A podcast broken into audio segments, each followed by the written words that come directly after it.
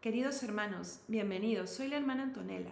Tuve el gran honor de acompañar a muchos de ustedes en su recorrido hacia la consagración al corazón de Jesús, en esos talleres que han quedado en nuestro hermoso recuerdo.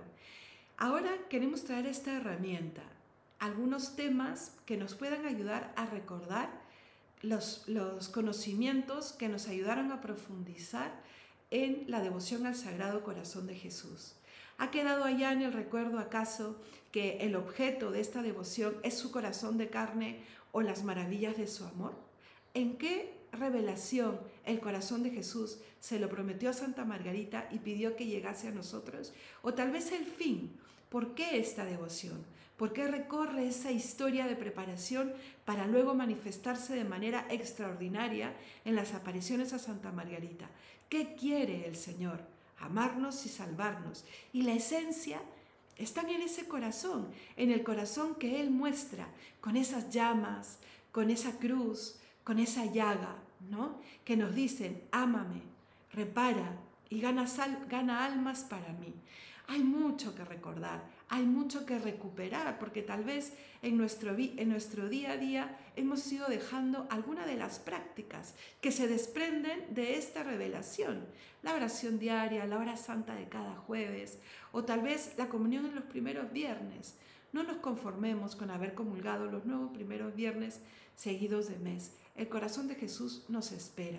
Y todo esto va en la línea de la preparación para su solemnidad, que se celebrará dentro de pocos días, sí, en este mes del corazón de Jesús. Y las doce promesas, esas que van marcando nuestro camino con el corazón de Jesús, esas que Él nos deja para que quede la huella indeleble de su amor, ese amor que nos acompaña a lo largo de nuestro caminar.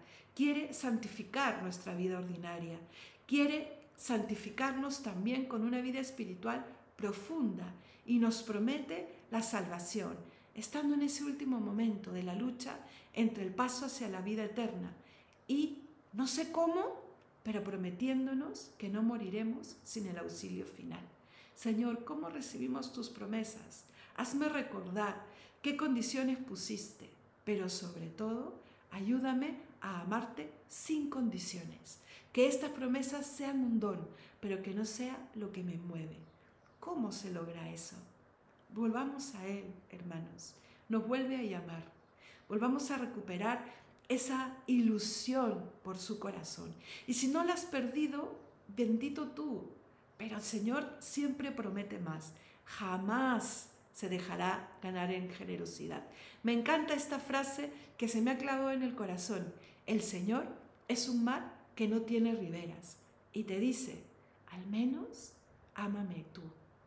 Es una persona es alguien que te espera. Que estos días de preparación y que esta novena te lleven a conocerle más y mejor. Que Dios te bendiga.